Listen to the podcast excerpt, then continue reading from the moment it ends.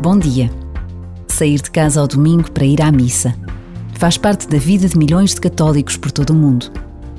Hoje, no Santuário do Cristo Rei, será celebrada a Eucaristia com a presença dos símbolos da Jornada Mundial da Juventude, a Grande Cruz de Madeira e o ícone de Nossa Senhora. Porque a peregrinação destes símbolos está agora na Diocese de Setúbal. Uma alegria para todos, uma graça de Deus.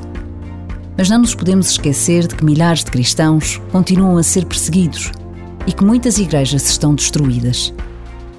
Por vezes, basta a pausa de um minuto para nos apercebermos de como é frágil e preciosa a liberdade religiosa.